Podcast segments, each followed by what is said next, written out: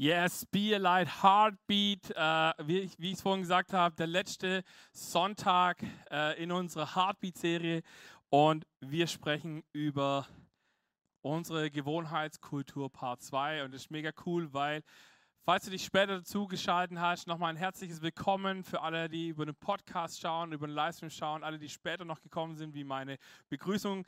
Gebt euch nochmal einen Applaus, herzlich willkommen, schön, dass ihr in unserer Church seid. Come on. So. Wir beenden unsere Heartbeat-Serie mit äh, einer ziemlich coolen Geschichte, weil ich liebe es als Pastor, Menschen freizusetzen, äh, sie ein bisschen über ihre Komfortzone zu schubsen und, äh, und zu sehen, was Gott daraus macht. Und äh, heute Abend haben wir das, äh, den einen habt ihr schon mal alleine breachen hören, den David, der kann das ganz gut. Und wisst ihr, was das Besondere ist? Ohne viel Druck zu machen. Nina macht das heute zum ersten Mal und ich, ich freue mich voll drauf. Schatz, du kannst es nicht glauben. Weißt du warum? Ich bete seit, wie lange machen wir das Ganze jetzt? Sechs Jahre? Sieben fast? Bete ich, dass wir, dass wir beide mal zusammen breachen und heute endlich ist es soweit und ich freue mich so arg drauf. Du bist noch nicht dran. aber, aber du weißt, wie es sich gleich anfühlt, wenn ich, ja, du darfst dich nochmal hinsetzen. ähm, genau. Äh, wir sprechen ja gerade eigentlich über Kultur auch. Das ist unter anderem auch unsere Kultur, dass wir Menschen feiern. Ähm, dass wir deswegen, wir haben letzte Woche gelernt, positiv reden, äh, das gehört auch dazu. Lobe die Leute um dich rum, weil das tut immer in der Seele gut. Nicht nur, wenn deine Liebessprache Lob und Anerkennung ist, sondern allgemein tut es gut, wenn dir jemand sagt, dass du was gut gemacht hast. Deswegen ist es so wichtig, dass wir dieses Statement, was ich euch jetzt einblende, ähm, in unser Herz wirklich in, äh, rein meißeln. Nämlich Kultur ist die Art, wie wir denken, sprechen und handeln. Also alles, was wir denken, sprechen und handeln, soll von unserer Kultur geprägt sein. ich habe letzte Woche habe ich euch erzählt äh, vom Webster's Dictionary. Ich mache mal, mal kurz so einen kleinen Review. Äh, was ist eine Gewohnheit? Eine Gewohnheit ist eine Verhaltensweise, die du dir gesagt hast, die möchte ich gerne machen. Also ich will zum Beispiel jeden Tag Sport machen. Also ist jetzt nicht meine Verhaltensweise, aber ihr wisst, was ich meine. Ähm ich will zum Beispiel jeden Tag Bibel lesen. Das ist eine super Gewohnheit, äh, die man trainieren kann und dann irgendwann Intus hat. Ähm und eigentlich das viel Wichtigere, eine Gewohnheit ist eine Sache, die du tust, ohne drüber nachzudenken. Wenn du Dinge in deinem Leben hast, die du tust, ohne drüber nachzudenken, dann hast du eigentlich so richtig das Thema Gewohnheit geschafft, zu verinnerlichen, zu leben. Und deswegen ist es so wichtig, Gewohnheit passiert nicht zufällig, sondern ich muss mich auch entscheiden, schlechte Gewohnheiten bewusst wegzunehmen und zu sagen, ich tausche sie gegen bessere Gewohnheiten ein. Deswegen ist es so gut, dass wir diese fünf Begriffe hier haben, die was mit unserer Gewohnheit auch zu tun haben. Wer weiß letzte Woche noch mal ganz kurz, was war unser Thema letzte Woche? Wer hat aufgepasst? Ihr dürft gerne reinrufen. Auch im Chat dürft ihr gerne reinschreiben, was war das Thema letzte Woche? Irgendwas mit einer Feder. Genau. Bitte? Einheit, genau. Ihr habt das schon richtig gemacht. Ich habe da, mal, hab da mal was vorbereitet. Als hätte ich gewusst, dass das Wort Einheit kommt, habe ich da mal was vorbereitet. Ähm Wir haben über Einheit gesprochen, nämlich der Apostel, der gerne was Neues schafft, ist auch immer derjenige, der sich um Einheit sorgt, der es liebt, wenn Einheit da ist. Wir haben einen zweiten Bereich, über den wird Nina jetzt gleich was erzählen, nämlich den Propheten und der redet über Anbetung. Jetzt kleines Ratespiel, worüber spricht der Evangelist? Welche Kultur beinhaltet er? Da hat einer aufgepasst oder den Podcast nachgeschaut. Evangelisation, dann äh, werden wir gleich was, da werde ich am Ende drüber reden. Der David wird uns gleich was erzählen über die Jüngerschaft. Ist auch mega wichtig. Und das letzte, da habe ich letzte Woche drüber gepreacht. Wer weiß noch, worum es ging? Worüber spricht der Lehrer? Dienst, da, ich habe es irgendwo gehört, Dienst, genau. Der Lehrer steht bei uns für die Gewohnheit des Dienens. Und jetzt kommen wir eigentlich zu diesem Punkt. Ähm, unser erster Punkt heute Abend heißt die Kultur der Anbetung. Und jetzt dürft ihr mit einem fetten Applaus meine hübsche Frau hier auf der Bühne nochmal begrüßen. Schön, dass du da bist. Hau rein, Honey.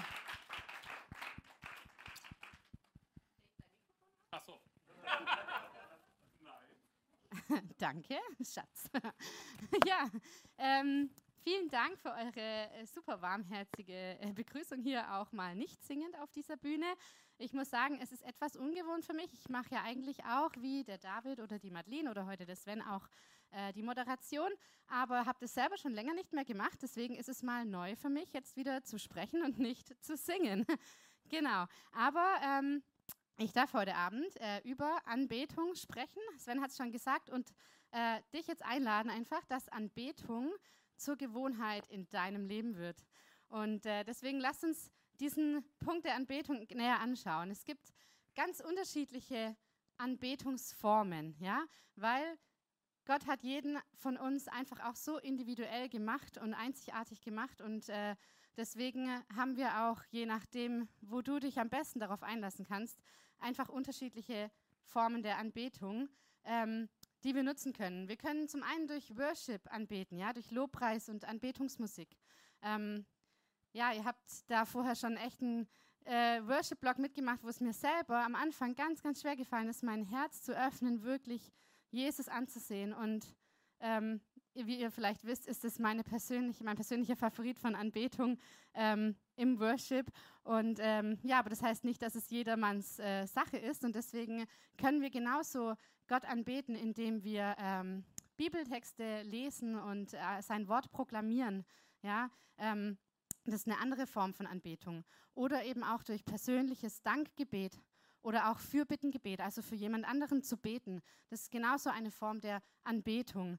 Hauptsache, wir danken Gott in allem und für alles.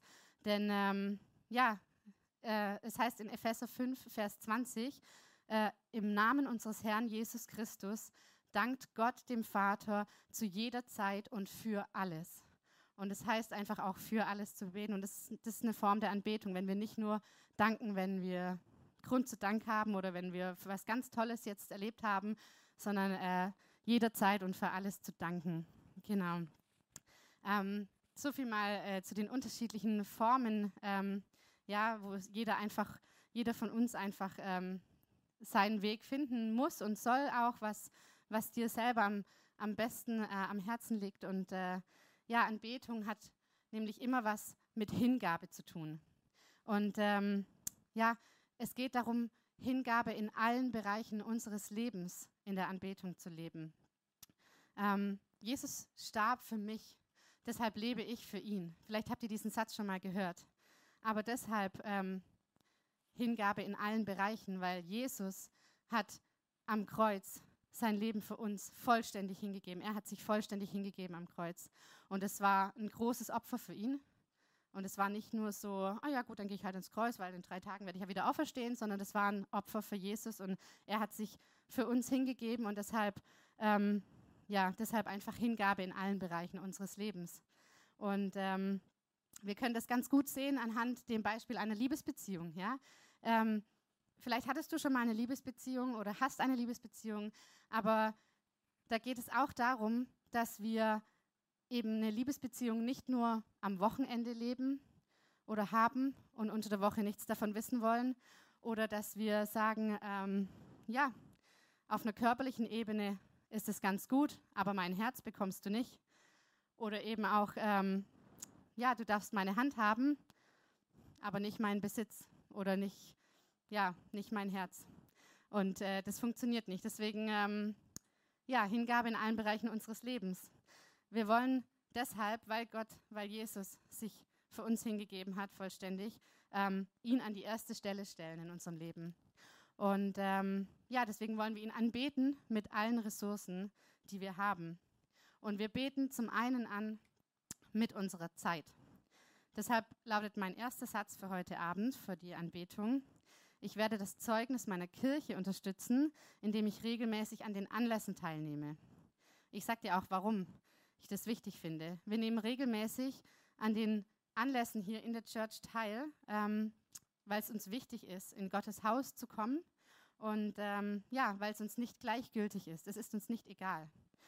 Denn in Hebräer 10, Vers 25 steht dazu, versäumt nicht die Zusammenkünfte eurer Gemeinde, wie es sich einige angewöhnt haben. Wir ähm, ermahnt euch gegenseitig dabei zu bleiben. Ihr seht ja, dass der Tag nahe ist, an dem der Herr kommt. Und das könnt ihr ungefähr vergleichen mit einer Geburtstagsfeier. Wenn du eine Geburtstagsfeier organisierst und niemand würde kommen, das ähm, ist kein schönes Gefühl. Und deshalb siehst es genauso auch mit den Anlässen in der Church. Ähm, egal, ob es um ein Event geht, ob es um einen Gottesdienst geht oder auch die Treffen von deiner Small Group. Ähm, genau. Ja, lasst uns einfach das wichtig nehmen, dass wir, dass wir dabei sind. Aber das ist ja nur ein Teil, ne? dass, wir das, äh, dass wir die Kirche haben, dass wir die Gemeinschaft haben. Das ist nur ein Teil, eine Ressource unseres Lebens. Und ähm, eine andere Ressource unseres Lebens ist, äh, dass wir mit unseren Finanzen anbeten wollen. Der Sven hat es ja netterweise schon angekündigt, dass ich noch darüber sprechen möchte. Ähm, genau, wir beten mit unseren Finanzen an und das bringt mich direkt zu meinem nächsten Kernsatz. Ähm, ich werde das Zeugnis meiner Kirche unterstützen, indem ich meinen Zehnten gebe. Jetzt denkst du dir vielleicht, okay, ähm, interessant, dass es da auch um Anbetung geht. Aber ich möchte dir sagen, warum. In 3. Mose 27, Vers 30 steht, ähm, ein Zehntel jeder Ernte an Getreiden und Früchten ist als heilige Abgabe für mich, den Herrn, bestimmt. Und da spricht Gott einfach direkt in seinem Wort. Das ist eine direkte Ansage von Gott. Und wir hatten es am Freitag in unserer Small Group davon, wenn Gott was sagt und die Bibel eindeutig sagt, so ist die Regel, dann ähm, kann ich mich daran halten oder nicht, aber auf jeden Fall ist es ähm, äh, eine Form der Anbetung, dass ich ähm, auch diesen Punkt ja, mir zu Herzen nehme und ähm, da Gott auch treu bin. Denn ähm, ja, er hat uns einfach alles, was wir besitzen, anvertraut. Eigentlich gehört Gott alles. Ihm gehört alles. Ihm gehört diese Kirche. Ihm gehört alles, was ich habe. Ihm gehört mein Leben. Er hat mich ins Leben gerufen, ja, und ihm gehört alles.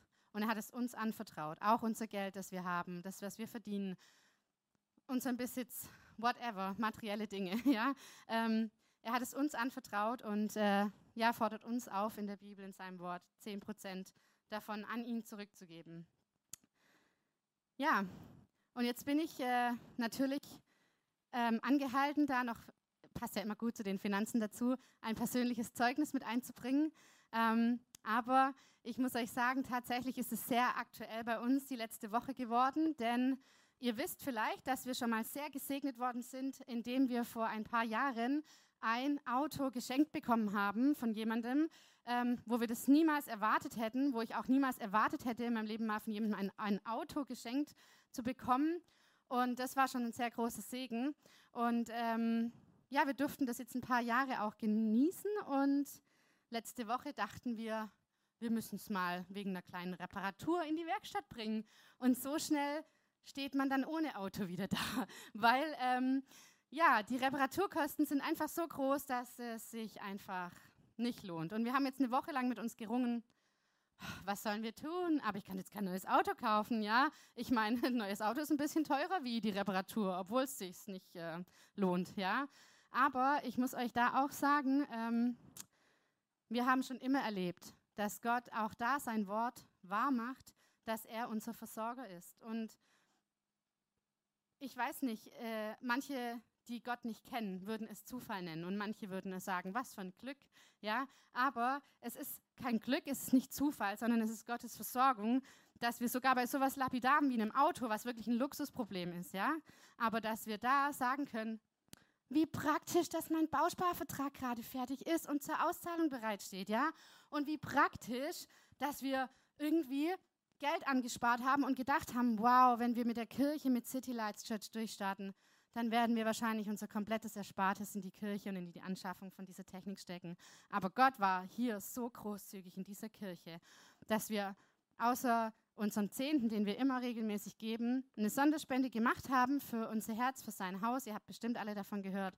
Aber dass wir immer noch so viel Geld haben, dass wir uns den Luxus eines neuen Autos wieder leisten dürfen und können und dass Gott sagt, hey, ich sehe, ihr braucht das Auto, weil ähm, mit Emily und dann äh, hin und her und einkaufen und das. Und ich bewundere wirklich die Marlene übrigens, die das äh, lange Zeit mit der Annelie immer alles mit Bus und Bahn gemacht hat.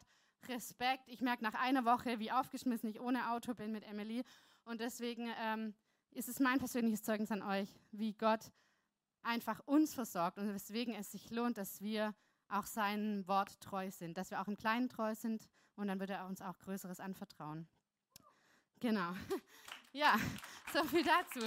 Ich möchte aber noch schnell was sagen, denn es gibt noch was äh, anderes außer die Finanzen. Ne? Es gibt auch ähm, unseren Alltag einfach, ja. Und wir möchten Gott anbeten, ähm, indem wir unseren Alltag Gott hingeben. Das bedeutet, ich werde das Zeugnis meiner Kirche unterstützen, indem ich ein Leben lebe, das Gott Freude bereitet. In Römer 12, Vers 1 steht es, weil ihr Gottes reiche Barmherzigkeit erfahren habt, fordere ich euch auf, liebe Brüder und Schwestern, euch mit eurem ganzen Leben Gott zur Verfügung zu stellen. Seid ein lebendiges Opfer, das Gott dargebracht wird und ihm gefällt. Ihm auf diese Weise zu dienen, ist der wahre Gottesdienst und die angemessene Antwort auf seine Liebe. Wow, was für ein tiefer Satz.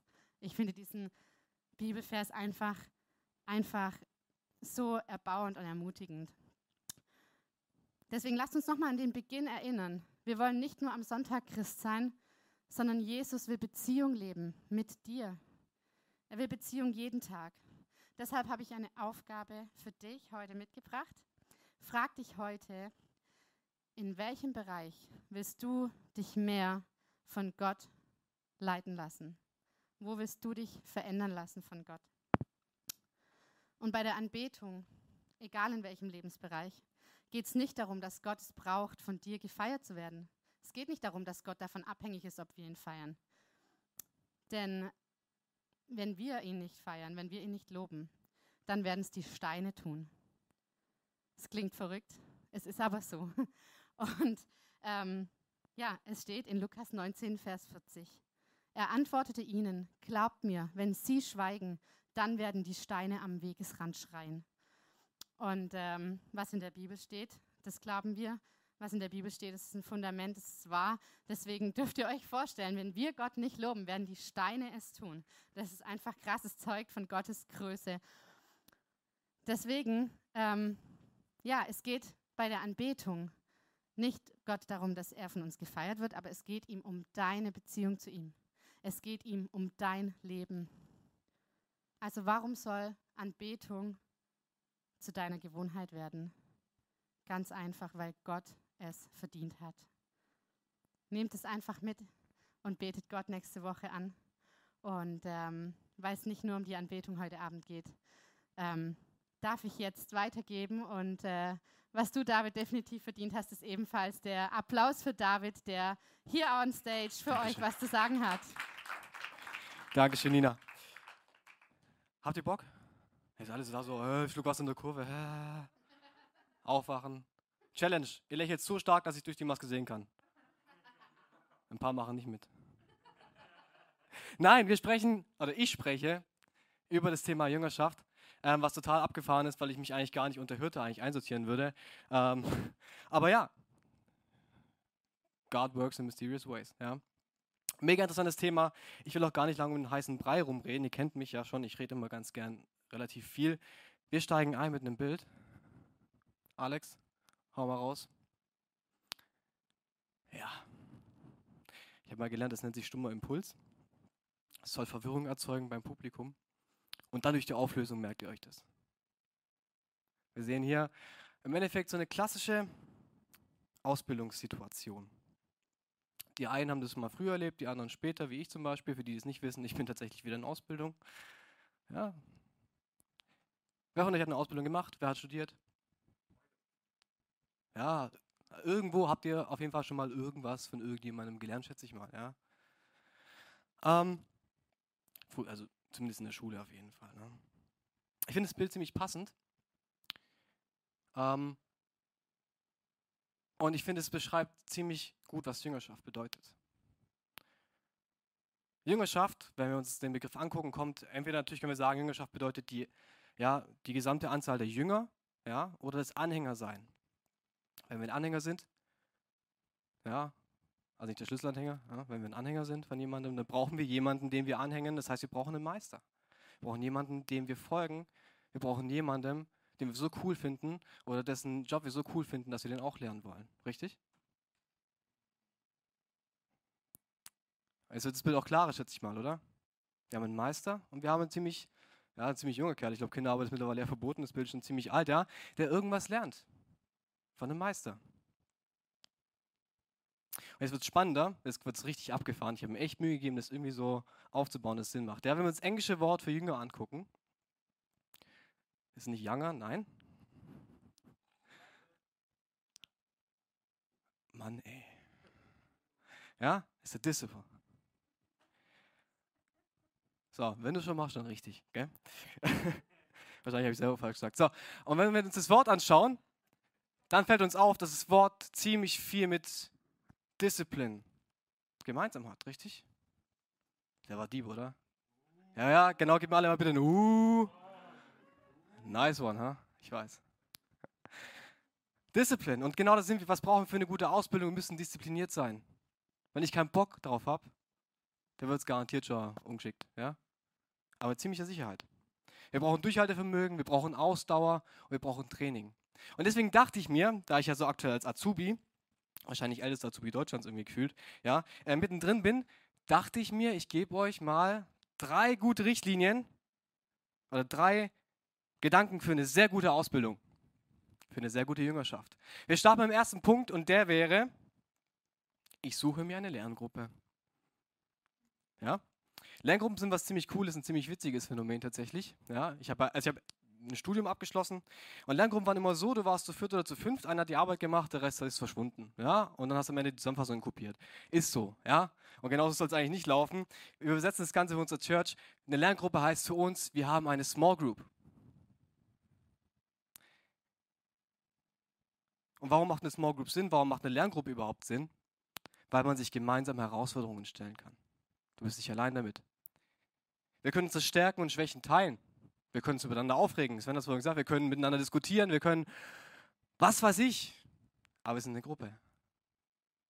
Und wir können unsere Stärken herausfordern und weiter ausbauen, unsere Schwächen vielleicht auch noch ausbauen, ja, im positiven Sinne. Ja. Ich habe lange überlegt, wie ich den Satz formuliere, dass es Sinn macht. Ja. Also Stärken stärken und Schwächen entweder auch stärken, wenn sie gut sind, oder noch weiter schwächen. Wir halten uns ständig den Spiegel vor. Ich finde das, was du machst, vielleicht nicht so cool. Aber ich mag dich. Und das ist so wichtig, oder nicht? Ehrlich zu sein zueinander. Und dafür ist eine Small Group richtig gut. Eine Lerngruppe ist richtig gut dafür, weil jemand kann es immer besser als du. Wir alle haben Lernfälle in unserem Leben und wir brauchen jemanden, der uns sagt, hey, so kann man es besser machen.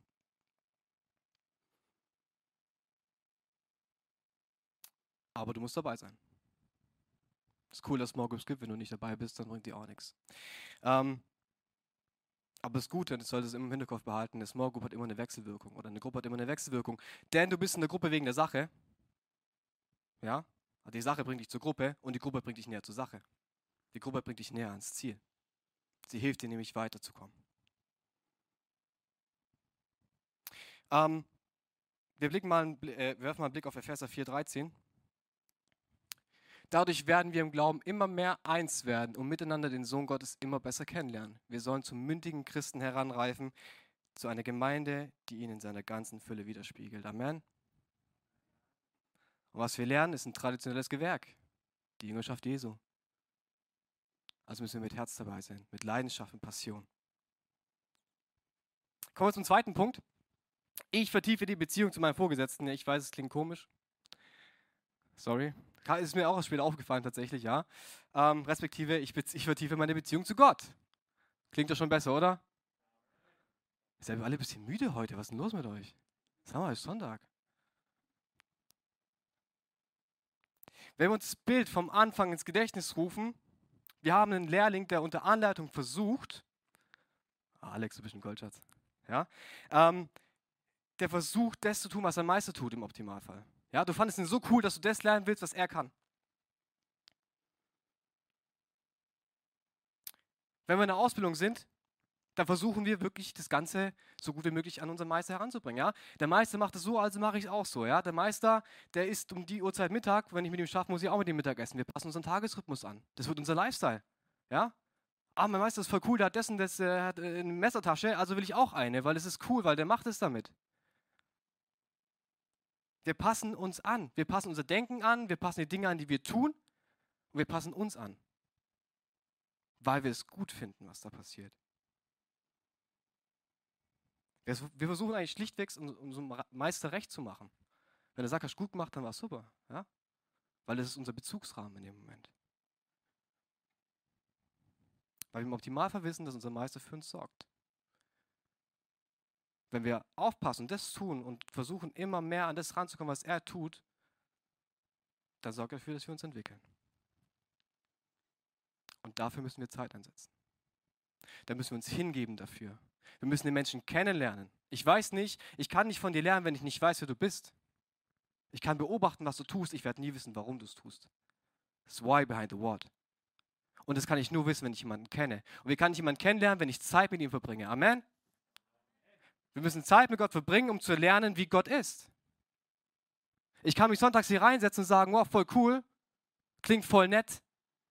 Ich habe keine Ahnung, wie Gott ist, wenn ich mich nicht mit ihm beschäftige. Und das ist so wichtig. Und wir vergessen es so oft.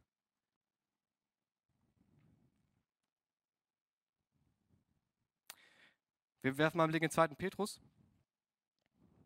Euer Leben soll immer mehr von der unverdienten Liebe unseres Herrn und Retters Jesus Christus bestimmt werden. Lernt ihn immer besser kennen. Ihm allein gebührt alle Ehre jetzt und in Ewigkeit. Und alle sagen, wunderbar. Langsam klappt's. Und wisst ihr was? Die gute Nachricht, wir können ihm voll und ganz vertrauen. Weil es der beste Lehrmeister ist, den wir uns so erdenken können. Kommen wir auch schon zum letzten Punkt. Ich bin ziemlich gut in der Zeit, Sven, das musst du schon sagen, oder? Ich lerne immer dazu und teile mein Wissen. Wir lernen ein Leben lang, das habe ich, also ich habe mal gelernt, dass wir ein Leben lang lernen. Stichpunkt lebenslanges Lernen. Ja. Wer irgendwas mit Pädagogik mal studieren möchte, studiert hat, der hat den Satz öfters gehört. Ja. Wir erschließen immer neue Lernfelder. Ganz wichtig. Und deshalb ist es besonders wichtig, dass wir uns bewusst darüber werden, dass alles ein Lernfeld ist. Ein Lernfeld heißt unter Umständen, man kann auch Fehler machen, komme ich aber gleich noch dazu. Ähm, wisst ihr, als ich damals meine Schule abgeschlossen habe, dachte ich, oh nice, kein Mathe mehr. Ich war die absolute Mathe-Null. Ohne Witz. Meine Eltern haben sämtliche äh, Nachhilfeunternehmen im gesamten Umkreis und damals, wo ich gewohnt habe, glaube finanziert. Ja? Die hatten so Sponsor-T-Shirts, Soriano drauf. Ja? Und ich habe grandios daneben gehauen in der Mathe-Klausur. War super, ja. Zwei Punkte oder so. Gerade der Name richtig gewesen, wahrscheinlich. Nicht mal der wahrscheinlich, ja. Auf jeden Fall war es nicht cool.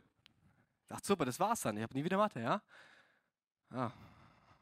Jetzt äh, habe ich ein bisschen Mathe in meiner Ausbildung. Für die, die es nicht wissen, ich ähm, lerne den Beruf des Ofensetzers. Ja, das hat so ein bisschen was mit Physik zu tun. Nicht viel. Eigentlich, also eigentlich nur. Ja. Wir lernen immer dazu. Wir müssen dazu lernen. Das sind Herausforderungen, die sich uns stellen und wir müssen uns diesen Herausforderungen stellen und sagen, ich habe Bock drauf, das zu lernen, obwohl ich eigentlich gar keinen Bock drauf habe. Aber wisst ihr, wenn man sich Sachen oft genug sagt, dann glaubt man die. Ne? Ein Lernprozess hat immer was mit Fehltritten zu tun und man verhaut sich mal. Und das ist völlig normal. Weil wenn du nicht daneben haust, hast du nicht gelernt. Es ist, wie es ist. Wir müssen Dinge falsch tun, um zu wissen, wie sie richtig funktionieren. Ein Experte ist jemand, der auf seinem Fachgebiet alle möglichen Fehler gemacht hat. Weil er weiß, wie es nicht geht. Aber du musst wollen und du musst brennen für das, was du tust, dass du diese Fehler auch wegstecken kannst. Das ist einfach die Resilienz. Lernen mit meinen Fehlern umzugehen.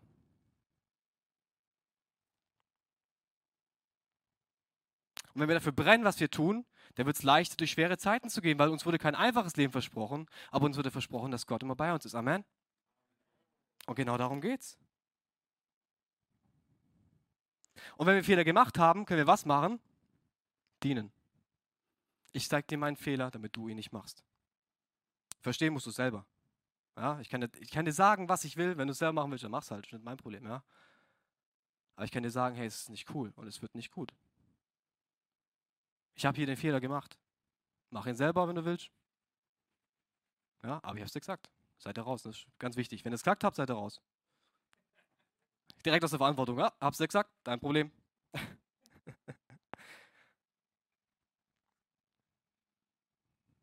Aber dazu müssen wir dienen. Und dienen heißt sich klein machen. Das heißt sich klein machen. Das heißt, ich ordne mich unter und sage dir, was ich falsch gemacht habe, weil ich mich selber nicht für, für größer halte als dich. Okay? Wir schauen mal in 2. Timotheus rein. Was du von mir in Gegenwart vieler Zeugen gehört hast, das gibt an zuverlässige Christen weiter, die wiederum fähig sind, andere im Glauben zu unterweisen. Passt wie Arsch auf Eimer, oder? Was ich gerade gesagt habe dazu. Nee, es ist so. Was wir von Jesus lernen, das sollen wir an Menschen weitergeben. Weil alles andere bringt doch nichts. Irgendwann platzt du vor lauter Bibelwissen. Du musst rausgehen. Wir werden so aufgeführt mit Gottes Liebe, dass wir nicht anders können, als sie weitergeben. Amen. Und das ist unser Ziel. Darum soll es gehen. Jetzt will ich schon langsam zum Schluss kommen. Ich sehe schon ein bisschen überzogen. Sorry, Sven. Was hat das Ganze mit unserer Church zu tun? Alles gehen wir über die letzte Folie. Ich glaube an die 10%, die wir in Heilbronn erreichen wollen. Wer glaubt auch dran? Gib mir kurz ein Handzeichen. Der Rest, wie gesagt, wir, wir, reden, wir reden später. Danach glaubt ihr an 20%, glaubt mir das. Wir brauchen Schlagkraft. Und die Schlagkraft kriegen wir, indem wir in einer kleinen Gruppe feste Gemeinschaftsbeziehungen leben. Such dir eine Small Group. Ich sage es immer wieder. Ich habe es jetzt gesagt, wenn du es selber nicht machst, selber schuld. Ja?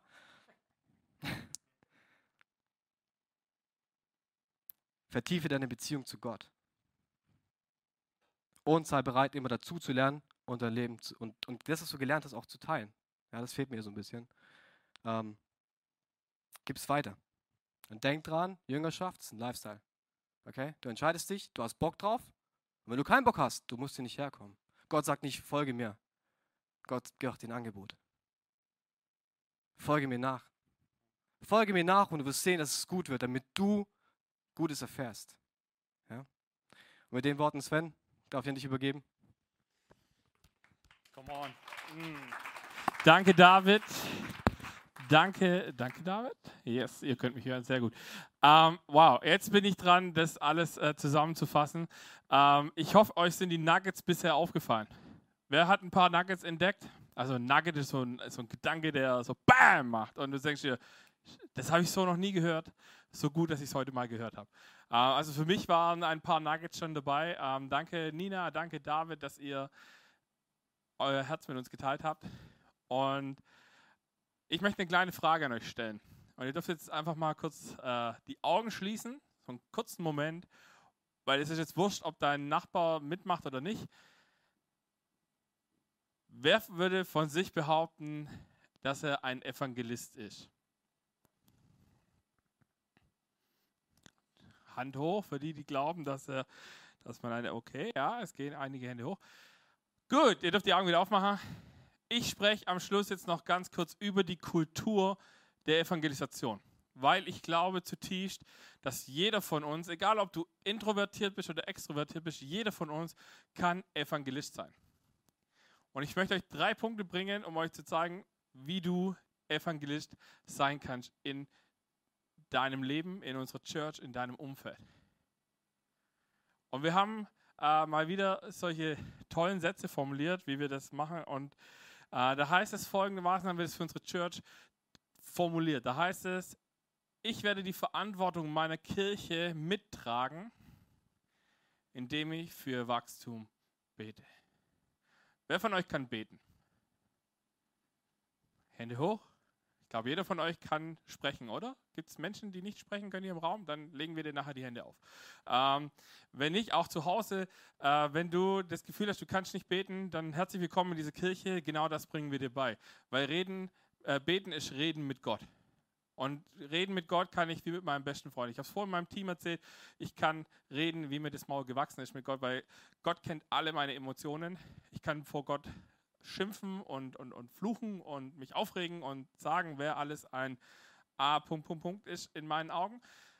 Der Schlüssel ist nur, dass ich nicht da stehen bleibe, sondern dass ich es immer wieder zu Gott bringe dann und sage, hey, äh, hilf du mir mit diesen Emotionen zurechtzukommen. Und wir haben gesagt, diese Kirche, ich habe euch vorhin schon so äh, in der Pray for Me Time gesagt, wir glauben, dass Gebet mega wichtig ist. Äh, ich habe euch ein Bild mitgebracht. Wir möchten wieder was einführen. Dieses ganze Ding nennt sich Pray and Praise. Ich weiß nicht, ob ihr schon mal was von Pray and Praise gehört habt. Ähm, ihr seht es im Hintergrund. Wir möchten einen monatlichen Gebetsabend für die Church äh, wieder etablieren. Dieser monatliche Gebetsabend findet, sofern äh, Corona uns keine Striche mit Ausgangsbeschränkungen dazu macht, Donnerstagabends um 19 Uhr hier im Kino statt. Ähm, wir, die Band ist da, die da donnerstags probt. Das heißt, wir haben auf jeden Fall Leute zum Worshipen da ähm, und wir werden für unsere Kirche beten. Weil ich glaube zutiefst, wenn wir beten, dann passieren Dinge. Und wir wollen es gerne jeden zweiten Donnerstag im Monat machen. Äh, die Termine findet ihr auch in unserem Kalender, beziehungsweise äh, wenn ihr online haben wollt, kommt gerne auf mich zu. Weil wir lesen in Apostelgeschichte 1, Vers 14 folgendes. Zu ihnen gehörten auch einige Frauen, unter anderem Maria, die Mutter von Jesus, und außerdem seine Brüder. Sie alle trafen sich regelmäßig an diesem Ort, um gemeinsam zu beten. Das ist in dieser Zeit, äh, wo Jesus in den Himmel aufgefahren ist, bevor diese mega krasse Predigt von Petrus kommt.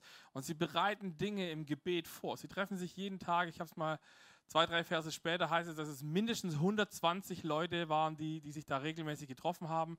Erinnert euch vielleicht an Big und Small in unserer Kultur. Und diesen Vers hat mal ein Pastor auf einer Konferenz genommen und gesagt, er glaubt, dass viele christliche Gemeinden nicht wachsen, weil die Christen nicht mehr bereit sind, ein Opfer zu bringen. Und ich saß da drin und das hat mich total getriggert und ich dachte so, was? Wie kann er das sagen? Wir sind doch voll opferbereit und so, wir dienen voll und, und lauter solche Sachen. Und dann bin ich nach der Message zu ihm hin und habe gesagt, hey, erklär mir deine Aussage. Das heißt, wenn du irgendwas hast, wo du nicht verstehst in unseren Predigten, komm bitte auf uns zu und frag, was wolltet ihr eigentlich damit sagen? Ähm, und er hat gesagt, er hat so viele Pastoren, er ist selber Pastor, aber er hat so viele Pastoren kennengelernt, die nicht mehr bereit sind, auch nur eine Stunde in der Woche für Gebet zu opfern. Und er hat gesagt, Gott kann sein Opfer nur, äh, sein Feuer nur auf ein Opfer fallen lassen. Gott kann sein Feuer nur auf ein Opfer fallen lassen. Wenn kein Brennmaterial da ist, kann ich auch nichts entzünden. Ähm, und, und das fand ich so einen mächtigen Satz, der, der ist mir richtig tief reingefahren. Ich habe gemerkt, hey, ich bin selber gar nicht so krass dieser Beter-Typ, der ich eigentlich gerne sein möchte. Und es hat was mit mir gemacht. Und deswegen habe ich gesagt, auch wenn du nicht so der Beter-Typ bist, nimm dir, wenn du kannst, wenn du nicht gerade arbeiten musst, komm zu diesen Betreffen dazu. Wir beten zusammen, wir haben Gemeinschaft, wir feiern Gott. Das ist so, so wichtig. Eine zweite Sache, und für die, die mir auf Instagram folgen, ähm, die, die, denen habe ich schon was angekündigt. Äh, und für die, die sich fragen, warum steht hier eigentlich eine Kiste schon die ganze Zeit rum, ähm, ich habe eine Kiste mitgebracht, weil der zweite Punkt heißt, ich werde die Verantwortung meiner Kirche mittragen indem ich Beziehungen zu meinen VIPs lebe. Vielleicht bist du heute das erste Mal da, fragst dich, was bedeutet VIP? VIPs sind für uns Menschen, die entweder keine Church haben oder die Jesus noch nicht kennen. Und wenn ich was an meiner Kirche liebe, dann ist es, dass wir gesagt haben, ein Lebensstil der Heiligkeit ist total wichtig. Dass wir in Bereichen Jesus ähnlicher werden, ist total wichtig. Aber wir brauchen die Menschen, die Jesus nicht kennen, damit die Kirche wachsen kann. Und wenn ich das lese äh, und, äh, und ich bin zutiefst davon überzeugt, dass Evangelisation nicht mehr, derzeit nicht mehr auf äh, diesen großen Massenevents passiert. Ich glaube, ein bisschen schon auch, wenn du ein Massenevent hast, dann passiert schon auch was wegen Emotions und so. Aber diese großen Massenevents, wo sich dann Hunderte und Tausende anscheinend bekehren, das erinnert mich immer an meine Freunde mit der Bierkiste. Ihr wisst noch, vor zwei Wochen, Turn or burn! Die Jungs, die in der Königsstraße stehen, oder wir haben bestimmt hier im Kiliansplatz auch schon ein paar Mal solche Leute gehabt, die gesagt haben, Turn or burn! Und, und das Schlimme ist, die Aussage, die ist ja nicht falsch. Die Art und Weise ist einfach nur absolut lieblos. Weil ich glaube, und wenn du was aufschreiben möchtest, wenn du einen Satz heute mitnehmen willst, dann nimm den. Wahre Evangelisation geschieht durch Beziehung. Wahre Evangelisation geschieht durch Beziehung. Wenn du Jesus nicht kennst und da kommt so ein Christ zu dir und sagt, hey, dein Leben ist total kacke, weil du hast Jesus nicht, dann kannst du vielleicht sagen, ja, finde ich nicht so. Ich finde mein Leben eigentlich ganz cool, auch ohne diesen Jesus. Wenn du aber mit jemandem zu tun hast, der mit Jesus das ernst meint und sagt, ey, ich sehe in deinem Leben, dass du mit schwierigen Situationen anders umgehst wie ich, dann habe ich auf einmal die Möglichkeit, meine Geschichte zu teilen und zu sagen, hey Jesus, hilf mir mit meinen schwierigen Situationen umzugehen. Ich kann anders handeln, weil ich diesen Jesus habe. Und wisst ihr, was total wichtig ist? VIP-Kultur in dieser Kirche. Habt bewusst Beziehungen zu Menschen, die Jesus nicht kennen. Weil das sind die, die Jesus brauchen. Matthäus 9, Vers 12 und 13 heißt es, da sagt Jesus, der wird gefragt, ja, warum hängst du mit den Huren ab? Warum hängst du mit den Kranken ab? Warum hängst du mit diesen ganzen komischen, versifften Leuten ab, die, auf die wir Juden eigentlich gar keinen Bock haben? Weil die sind ja alle unrein und scheiße und was auch immer. Und Jesus sagt, die Gesunden brauchen keinen Arzt, sondern die Kranken. Begreift doch endlich, was Gott meint, wenn er sagt, wenn jemand barmherzig ist, so ist mir das lieber, als wenn irgendwelche Opfer und Gaben. Äh. So ist mir das lieber, als irgendwelche Opfer und Gaben.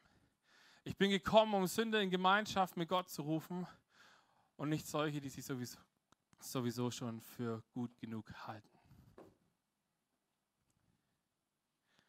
Das ist ziemlich deep, oder? Wenn wir als Gemeinde nur Menschen anziehen, die Jesus kennen, dann machen wir was falsch. Und ich will dich herausfordern, zu überlegen, wer in meinem Umkreis hat vielleicht keine so eine tiefe Beziehung zu diesem Jesus. Vielleicht gar keine Beziehung zu Jesus. Dann lade ich dich ein. Such dir Menschen. Wenn du sagst, in meinem Freundeskreis gibt es keine Menschen, die Jesus nicht kennen, dann Challenge for next week, fang an, dir Freunde zu suchen, die Jesus nicht kennen. Ist gerade ein bisschen schwierig, weil es sind keine äh, Plätze offen, wo man sich treffen darf, aber hey, äh, das Internet macht es möglich. Da sind viele unterwegs, die Jesus brauchen. Aber das Schlüsselwort hier ist bedingungslose Annahme. Ich weiß nicht, ob du unseren, unsere, unseren Wert kennst, bedingungslose Annahme. Aber ich habe leider viel zu viele Christen kennengelernt, die an diesem Punkt sowas von versagt haben. Weil wisst ihr, wer die liebloseste Gruppe an Menschen auf diesem Planeten ist? Bitte einmal laut. Die Christen. Ich kenne so viele Christen, die verurteilend sind. So viele Menschen, die ihr Leben nicht auf die Kette bringen und trotzdem mit dem Finger auf andere zeigen und sagen, du bist so schlecht. So funktioniert Evangelisation nicht. Zumindest keine, die dauerhaft funktionieren soll. Die Menschen müssen geliebt sein. Sie müssen sich geliebt fühlen. Dann passiert Veränderung. Lasst uns eine Church sein, die dafür bekannt ist, dass sie liebt. Dass sie Menschen annimmt, so wie sie sind. Egal, was sie tun, egal, was sie nicht tun, egal, ob sie, ob sie es in unseren Augen verdient haben oder ob sie es nicht verdient haben. Lasst uns Menschen lieben, weil das wird Veränderung schaffen. Mein letzter Punkt. Lasst uns Menschen einladen, die nicht in die Kirche gehen. Wenn Menschen zu mir kommen,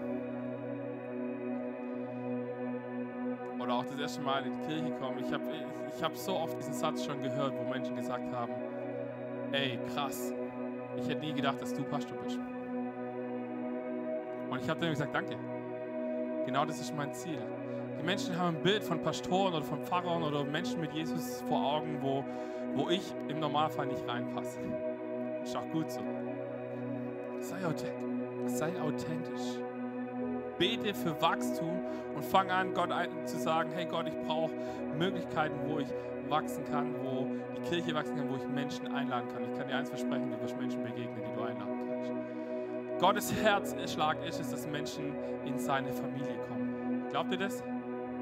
Die Bibel sagt, dass Gott will, dass alle Menschen zu ihm kommen. Und es gibt dieses Fest, was Nina vorhin angesprochen hat, es gibt es, und es gibt eine Story in Lukas, im Lukas-Evangelium in Kapitel 14. Und da heißt es, dass der, dass, der, dass der König oder der Landherr angefangen hat, Men, äh, ein Fest zu feiern. Und alle, die er eingeladen haben, gesagt: Ja, sorry, du, ich habe keine Zeit. Ah, du, ich muss da noch meinen Acker angucken und gucken, ob der was wert ist. Und vielleicht komme ich dann nachher noch. Und irgendwann ist dieser König so entzürnt, so sauer darüber, dass er sagt, weißt du was, jetzt geh auf die Straße und lade jeden ein, den du findest. Egal, ob der zu meinem Freundeskreis gehört, egal, ob er in meinen Dunschkreis gehört, jeden einzelnen. Geh auf die Landstraßen, befahl der Herr. Und wer auch immer dir über den Weg auf den bringt, Herr, alle sind eingeladen. Mein Haus soll voll werden. Und das wünschen wir uns als Church. Mein Haus soll voll werden. Sonntag für Sonntag soll die Hütte hier zum Brechen voll werden. Unsere Kultur. Und ich lade dich ein, dass wir anfangen, sie in unseren Alltag umzusetzen. Einheit schaffen. Wir schaffen Einheit, indem wir was positiv reden und liebevoll mit unseren Mitmenschen sind. Lasst uns zu Menschen werden, die Anbetung als ihren Lebensstil haben und, das in jedem Lebensbereich. Fang an zu beten, dass Wachstum passiert. Fang an zu beten, dass Gott dir Möglichkeiten schenkt, wo du evangelisieren kannst. Sei ein Jünger, lebe Jüngerschaft, indem du beginnst anzubeten, eine Small Group zu besuchen, zu sagen, ich habe niemals ausgelernt. Und dann werde jemand, der mit dienendem Herzen in sein Reich investiert.